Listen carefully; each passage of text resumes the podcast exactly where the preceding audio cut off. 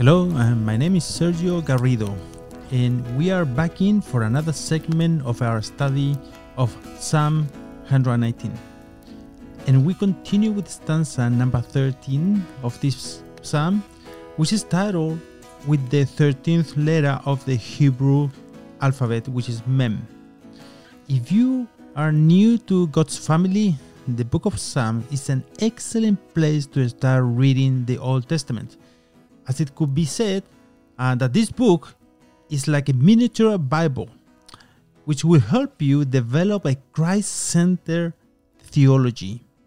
And yes, you heard me right, a theology. And I said it intentionally because theology in, is our attempt to understand the truth that God has revealed to us. So the truth is that theology is inevitable for every Christian.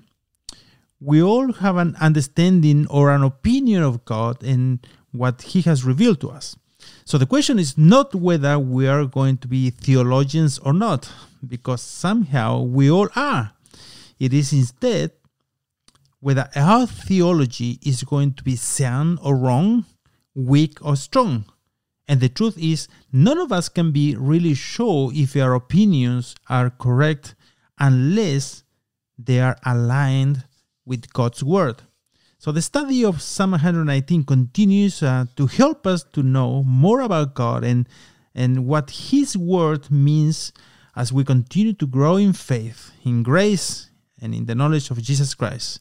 I encourage you that uh, as we begin this little reflection, you can ask the Lord in your heart, Lord, what what do you have to say to me today? So we start reading from verse 101, and it says like this I have restrained my feet from every evil way, so that I might keep your word. I have not turned aside from your judgments, for you yourself have taught me. How sweet are your words to my taste, yes, sweeter than honey to my mouth. From your precepts I get understanding, therefore I hate every false way. He, the psalmist, continues talking to us about other effects that occur from our love for the Word of God. Perhaps um, this is one of the main effects of a deep affection for the word in the daily life of the believer? It is a determination to refrain from doing or thinking that which offends God. This is called sanctification in the life of the believer. One of the things the psalmist is telling us in verse 101 is that if we neglect our daily devotion and meditation on the word, then our love for God's word will grow cold. That's normal in every relationship, right? And slowly we will realize that the restraint in our lives towards evil is no longer there. When we lie, it is the most natural thing to do. And our conscience no longer accuses. We look at things we shouldn't see and take more risk every day the dust begin to accumulate on top of our Bibles, and we go to sleep thinking, one more day I am moving further away from the Lord, slowly. And it all begins when we neglect our time with the Lord around His Word in prayer. It has been well said that in the life of the believer, one of these two things will happen. Either this book, the Bible, will keep you away from sin, or sin will keep you away from the book. One will displace the other, and it is the Word of God that displays sin in our lives. Verse 9 from the same Psalm 119 sets in front of us one of the most practical and important questions we can ask ourselves as uh, followers of Christ. How can a young man keep his way pure? And the answer to this question, it is the same as it would be if the verse said, How can an old man keep his way pure? By keeping it according to your word. And actually, verse 11 says, I have treasured your word in my heart so that I might not sin against you. It is the word of God treasured in our hearts that restrain our feet from slipping and help us avoid sliding further into sin. Maybe you remember a time in your life when you really uh, felt incapable of stopping sin. You were a slave to a bad habit, which gave you momentary pleasure, but was destroying you little by little. And you didn't know what to do to, take it out, to, to get out of that situation. And it was only when God came through His Word to your life. He healed you and saved you from destruction. And that's on actually Psalm 107, verse 10, verse 20, sorry.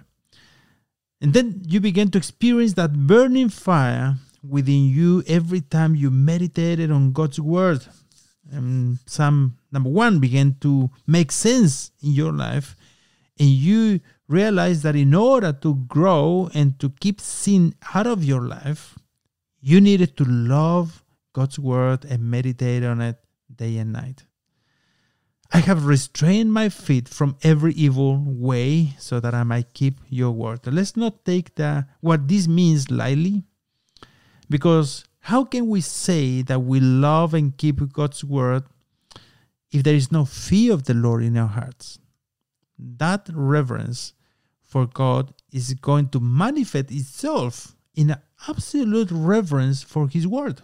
Therefore, I, I want to challenge you to understand that in order to keep God's holy word in our hearts, there must be a separation from sin in our lives, since um, these two things are completely incompatible. Now, this presents us with a little dilemma.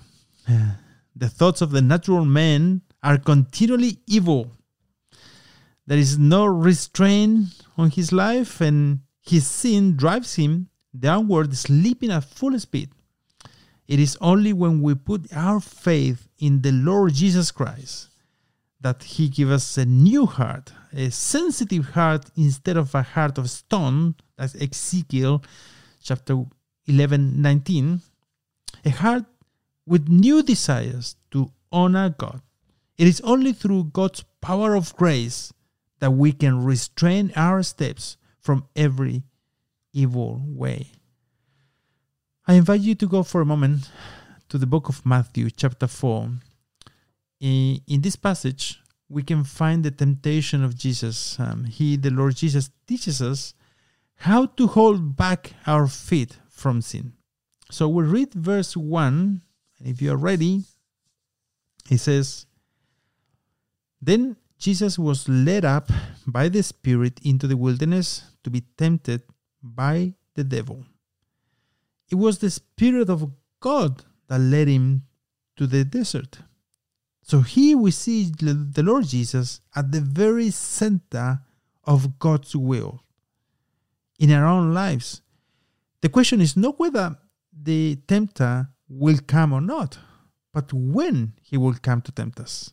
In fact, uh, the book of Luke, chapter 4, verse 13, says that um, when the devil had ended every temptation, he departed from him until an opportune time. What the next verse tells us is that the Lord Jesus was tested for the whole of those 40 days and 40 nights. The detail uh, that is given to us is actually the last three temptations of a true arsenal launched by the devil against the Lord Jesus. Uh, we must consider that making the Son of God fall into sin would have meant bringing down the whole, the entire kingdom of God. And verse 2 says on Matthew chapter 4 And after he had fasted for 40 days and 40 nights, he then became hungry. And the tempter came and said to him, if you are the Son of God, command these stones to become bread. There's so much to say about these verses, right? He, the devil, tries to seduce the Lord Jesus into ending his 40 days fast prematurely. Jesus did not need to be tempted to help him grow, but he was um, he, he was tempted to be able to identify with us and to demonstrate his holy and sinless character. Let's see how the Lord Jesus responded to this challenge.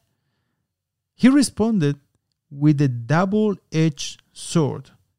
He does not use um, this occasion to quote a famous author, uh, maybe a Greek thinker, you know, nor does he use a source of earthly wisdom, but he uses the only way to repel the attacks of the devil. The Lord teaches us he that the response to temptation is to use the supernatural sword of God's word. So verse 4 says, But he answered and said, It is written, Man shall not live on bread alone, but on every word that comes out of the mouth of God. He not only quotes the word of God, but he obeys the word, fixing himself on the same verse that he quoted. He is keeping the word and he is obeying it. That's a very good reason for us to, to treasure the word of God in our hearts. So that um, what, what do you stand on at times of trouble?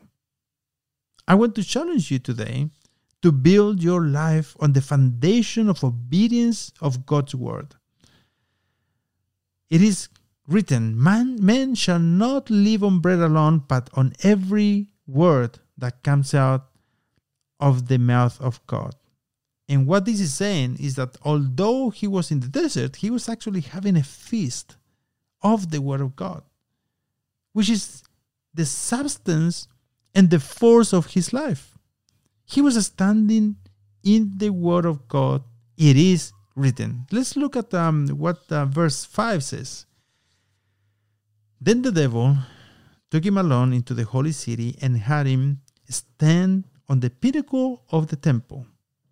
And he said to him, If you are the Son of God, throw yourself down, for it is written. And he actually, the devil quotes um, parts of Psalms 91. He will give his angels orders concerning you, and on their hands they will lift you up, so that you don't strike your foot against a stone.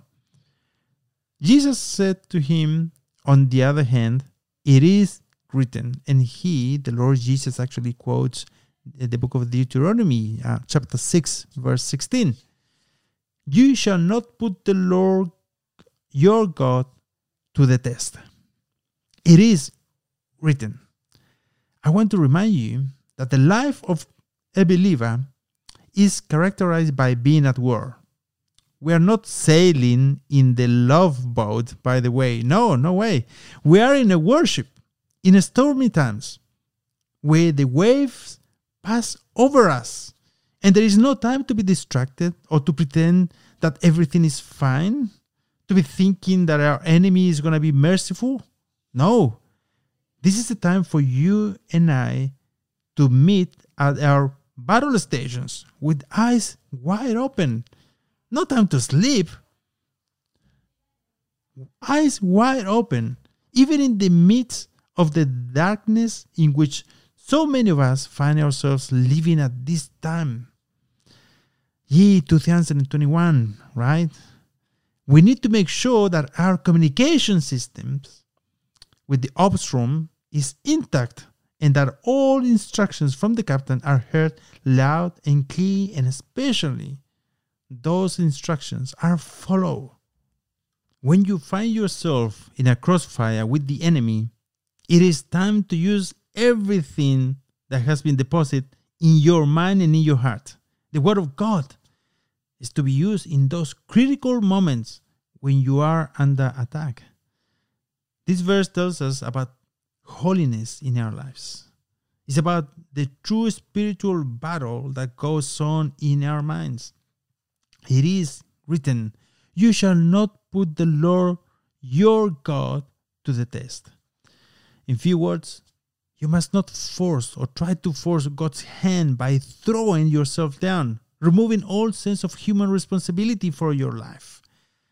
So how many of us need to understand that, right? We there is always two sides of that coin. There is um, God's intervention, supernatural intervention, but there is also human responsibilities. So again, the Lord uses the word of God to attack the devil.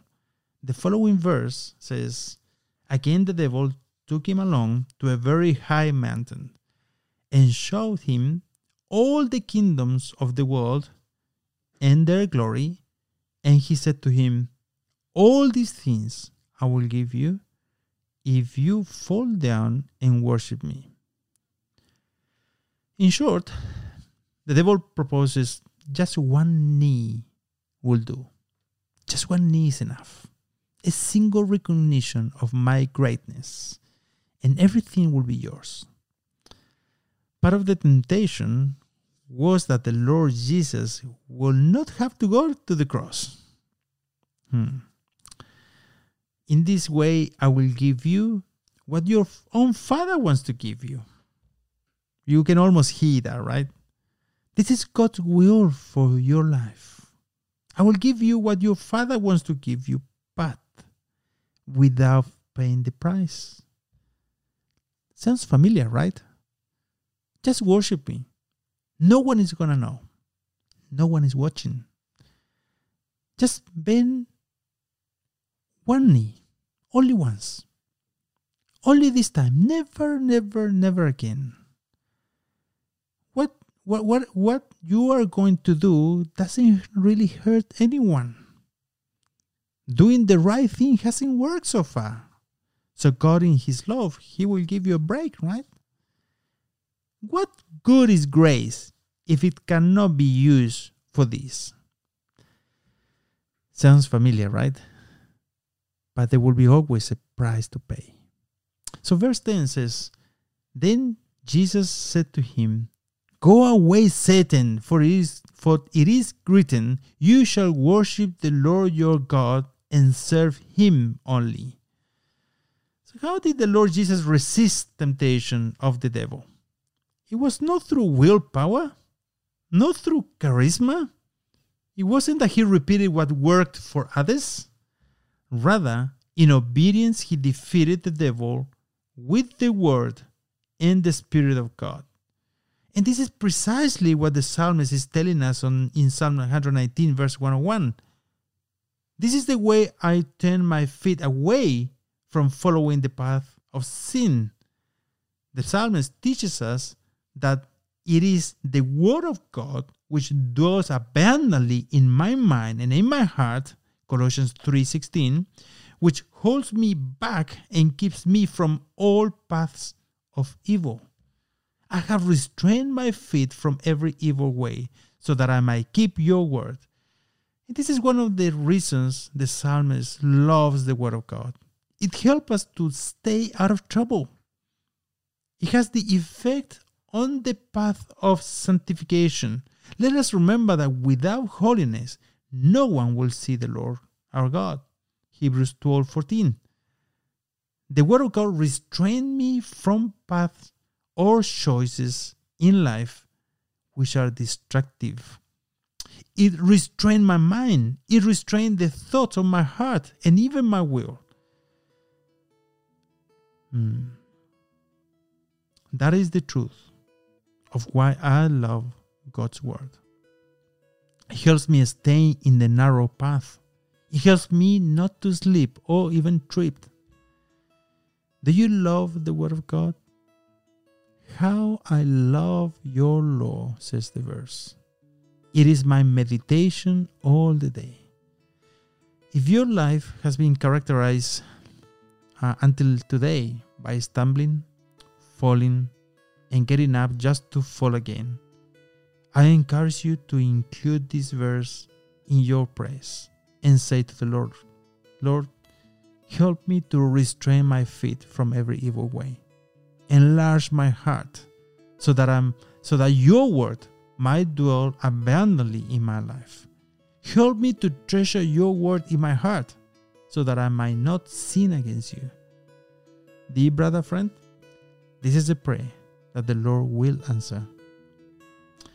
Well, we took a little longer this time and we um, could only advance through one verse of this beautiful stanza.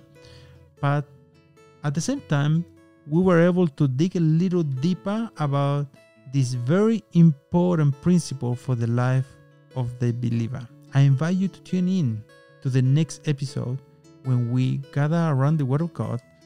Until next time, God bless you.